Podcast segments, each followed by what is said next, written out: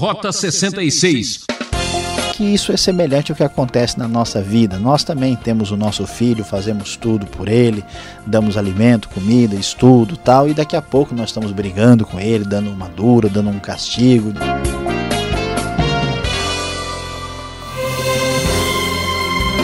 A partir de agora, em seu rádio, programa Rota 66, a Estrada da Vitória, o Caminho do Milagre.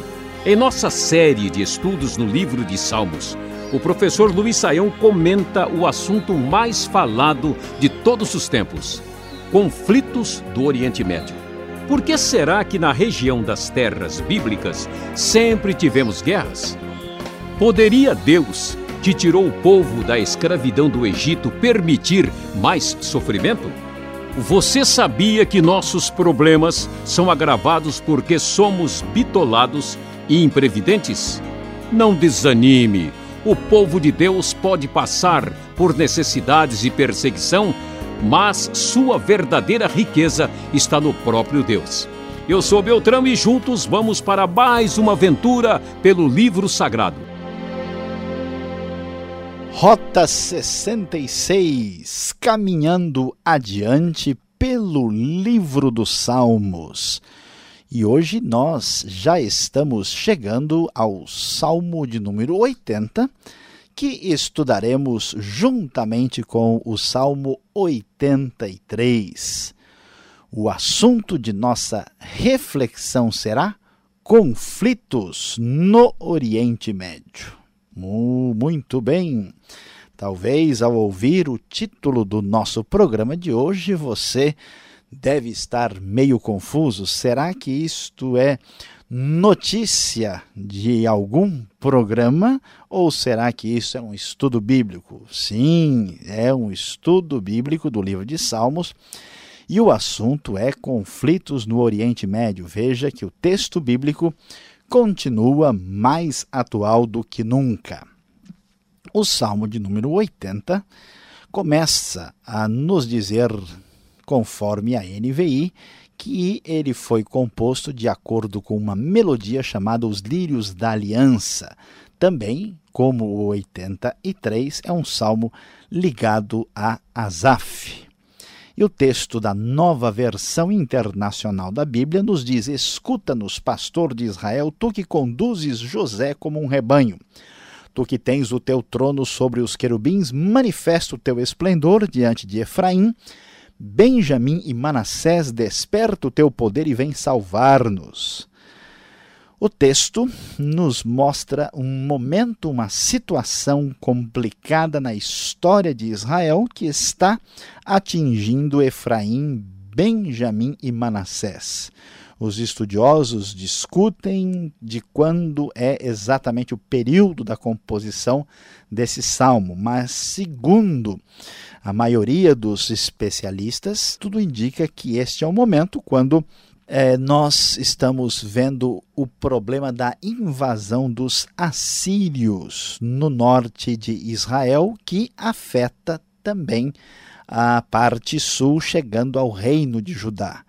Como é bem conhecido, Efraim e Manassés são duas tribos do Reino do Norte que são usadas poeticamente para se referir àquela região.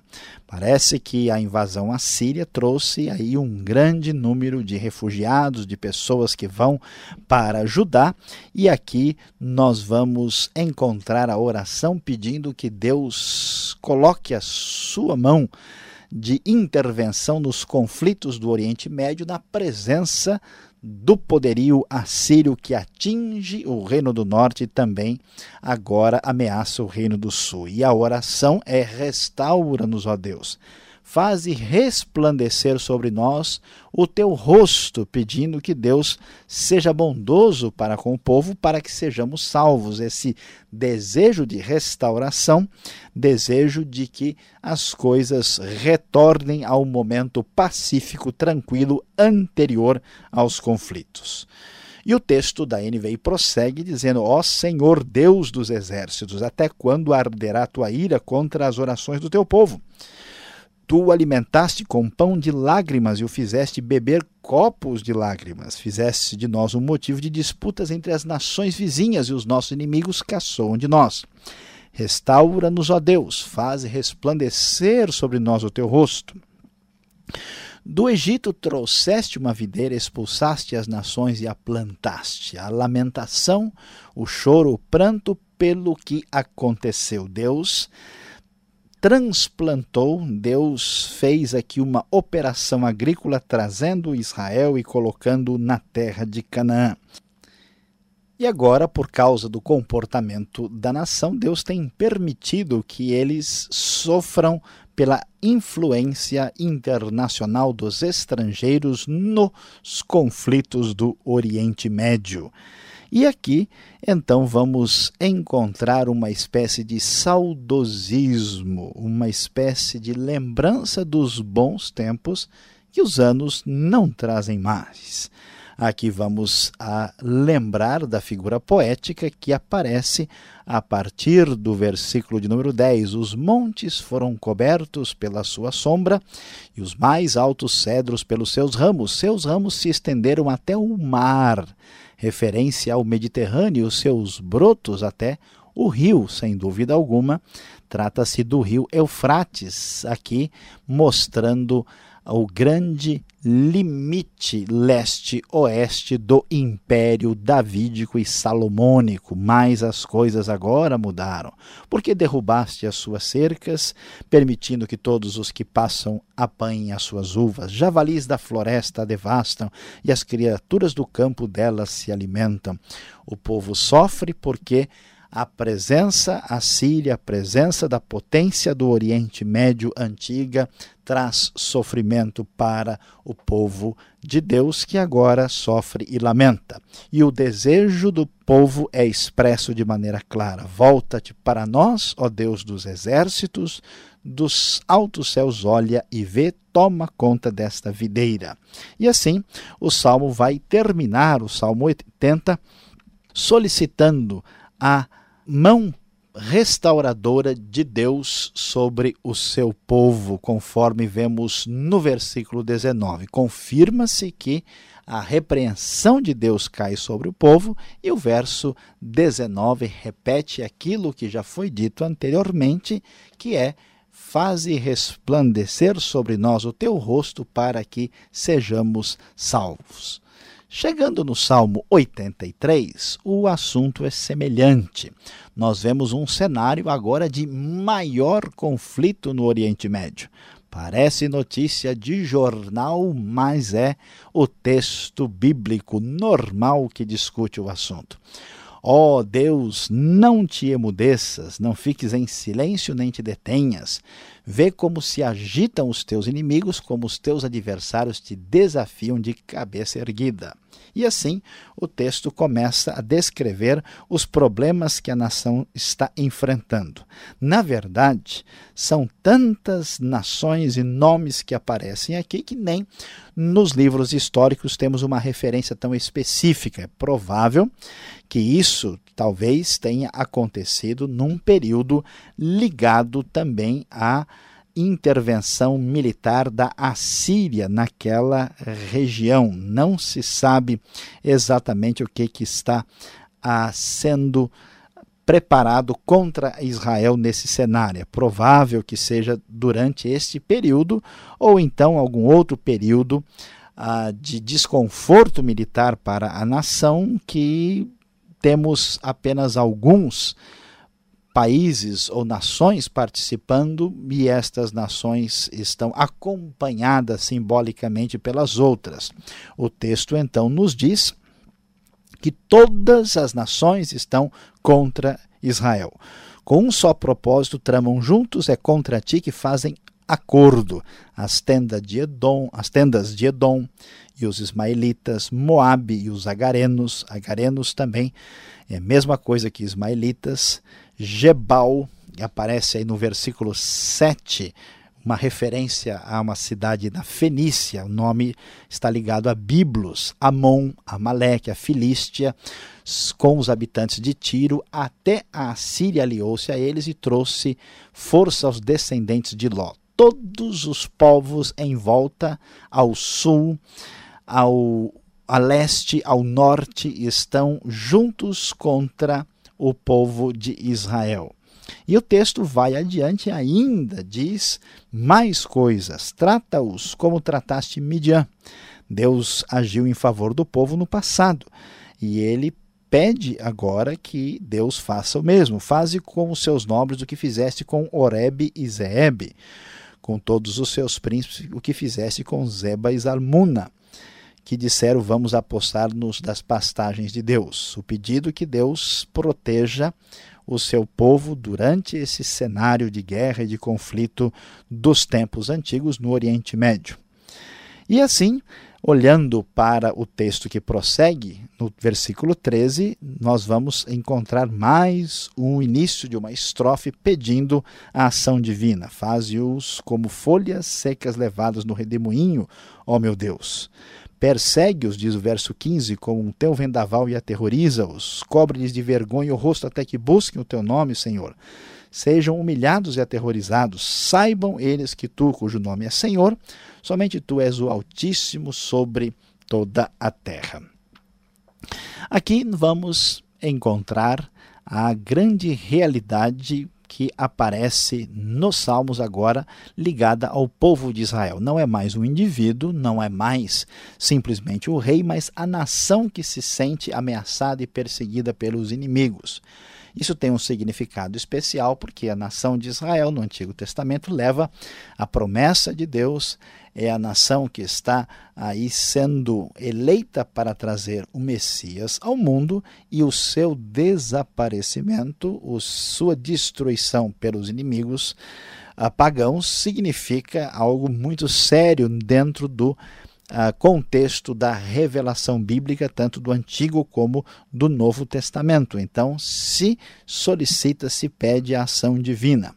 Além disso, a grande verdade é que o Deus da Bíblia não é apenas um Deus de uma nação, não é um Deus apenas nacional, é um Deus mundial, um Deus internacional, um Deus que tem o seu poder sobre todos os povos. Deus não age apenas sobre Israel como se fosse uma espécie de ídolo local, o seu poder está sobre todas as nações e ele conduz a história humana conforme os seus próprios propósitos. E, finalmente, vamos observar que os problemas, os conflitos, as guerras e as dificuldades foram uma realidade no passado, machucaram tanta gente e ainda hoje fazem parte do nosso cenário, infelizmente. Mas, apesar disso, nós vemos que Deus mantém o seu propósito na história, conduz o seu povo e certamente levará a história até o seu ponto final. Não importa quão poderoso seja um povo, não importa se for a Síria ou a Babilônia, a grande verdade é que o poder do Deus nacional, mundial, internacional triunfará, tanto no Oriente Médio como em qualquer parte do nosso universo.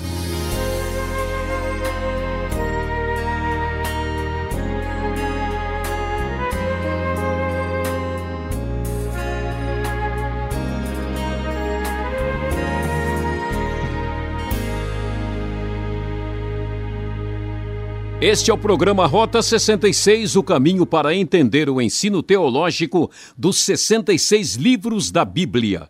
Estamos estudando o livro de Salmos. Tema de nossa aula: Conflitos do Oriente Médio. Salmos 80 e 83. O Rota 66 tem produção e apresentação de Luiz Saião, redação e participação de Alberto Veríssimo, locução de Beltrão numa realização transmundial. Escreva Caixa Postal 18.113, CEP 04626-970 São Paulo, capital. Ou mande seu e-mail rota66 arroba transmundial.com.br. Agora quem responde as perguntas do Veríssimo é o Saião. Preste atenção.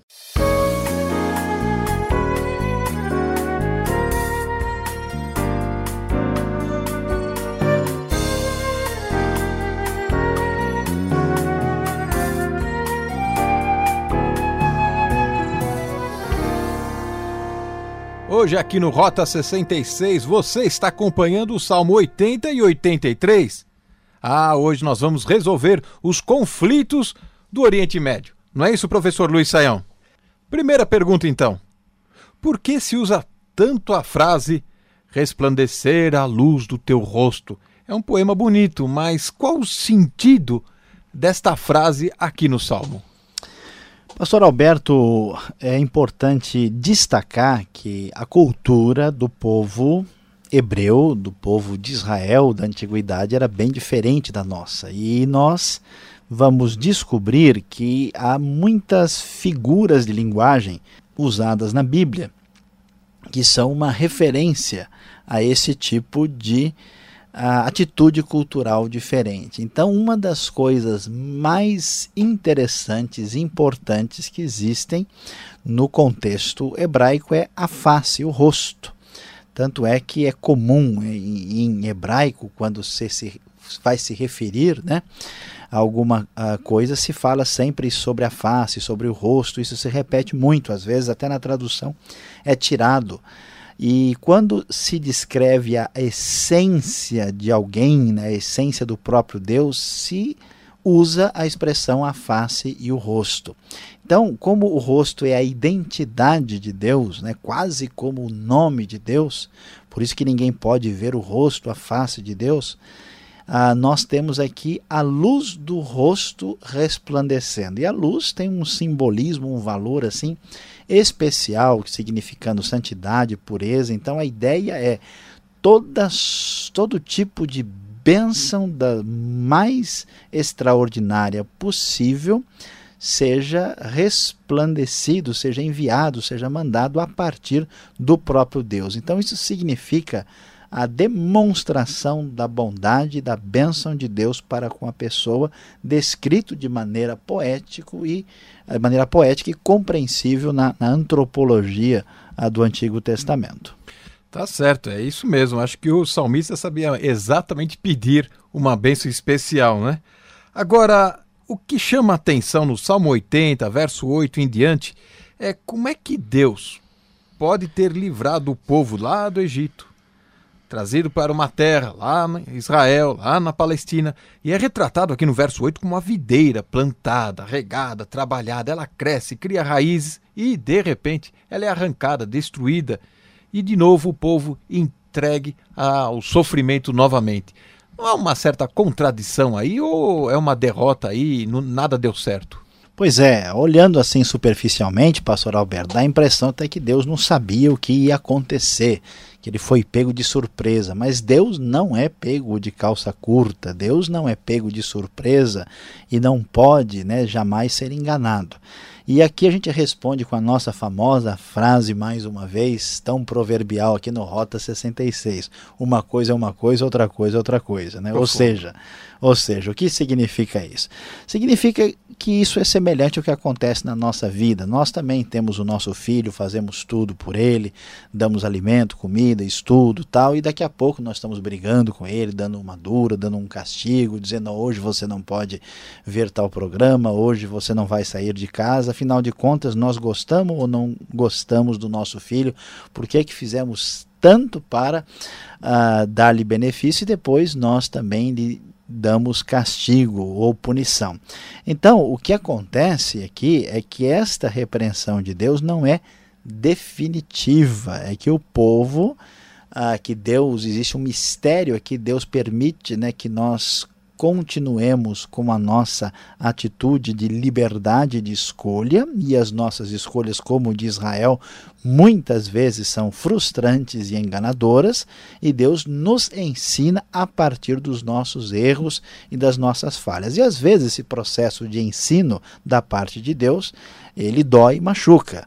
Então, o povo queria ah, correr atrás dos ídolos pagãos, Deus lhe deu tal oportunidade, Deus permitiu que eles sofressem para que aprendessem com isso. Então, diante de tal quadro, nós vamos entender que Deus tem as suas razões e os seus propósitos para os momentos doloridos e difíceis da vida. Muitas pessoas que estão nos ouvindo agora, quando se fala em Oriente Médio, Palestina, Israel, essas terras bíblicas, lá do Egito até lá para cima, lá para o norte, todo mundo gosta e gostaria até de viajar e conhecer, mas tanta guerra que tem naquele pedaço que a gente fica com medo e não vai. Parece que sempre teve guerra lá, professor. Por que isso? Por que tanta guerra? Não tinha mais o que fazer? Se não é uma guerra, é uma batalha. Se não é uma batalha, a gente faz uma guerra?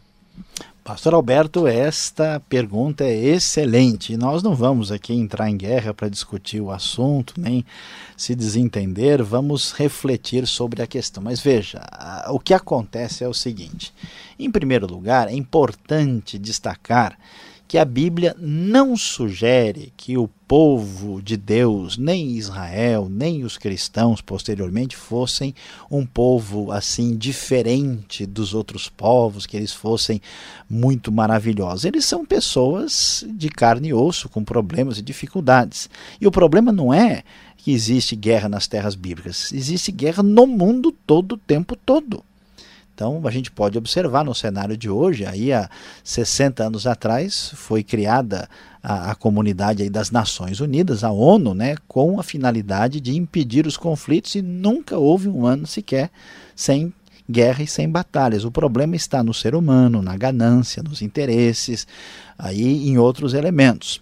Agora, as guerras e os problemas que acontecem no mundo e nas terras bíblicas não tiram de Deus o seu poder e a sua soberania. A gente vai descobrir que a relação problemática de Israel havia já naquele tempo com seus vizinhos.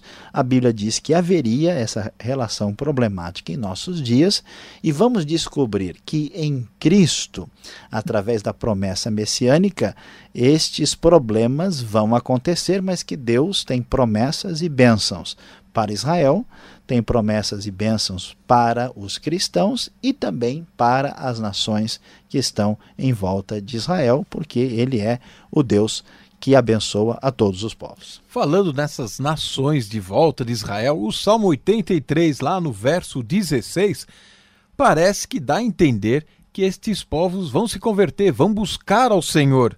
É isso mesmo que nós vamos entender?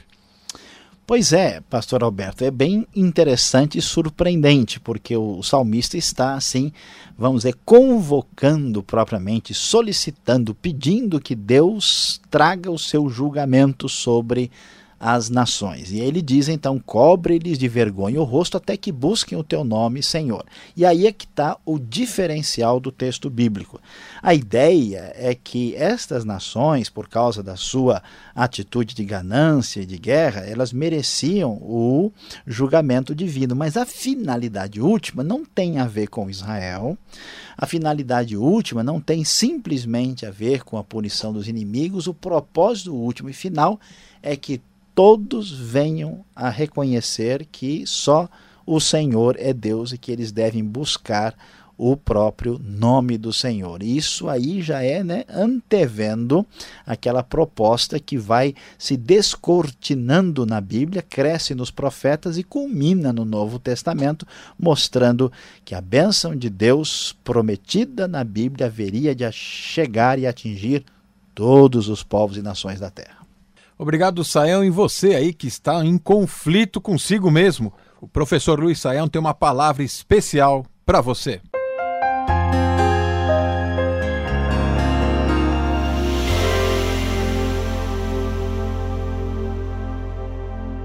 Hoje você acompanhou temerosamente aqui conosco os conflitos no Oriente Médio. Sim, este foi o título do nosso estudo nos Salmos 80 e 83. Mas pode ficar tranquilo, não precisa se esconder, porque vem aí uma aplicação para o seu coração, para o benefício da sua vida com Deus.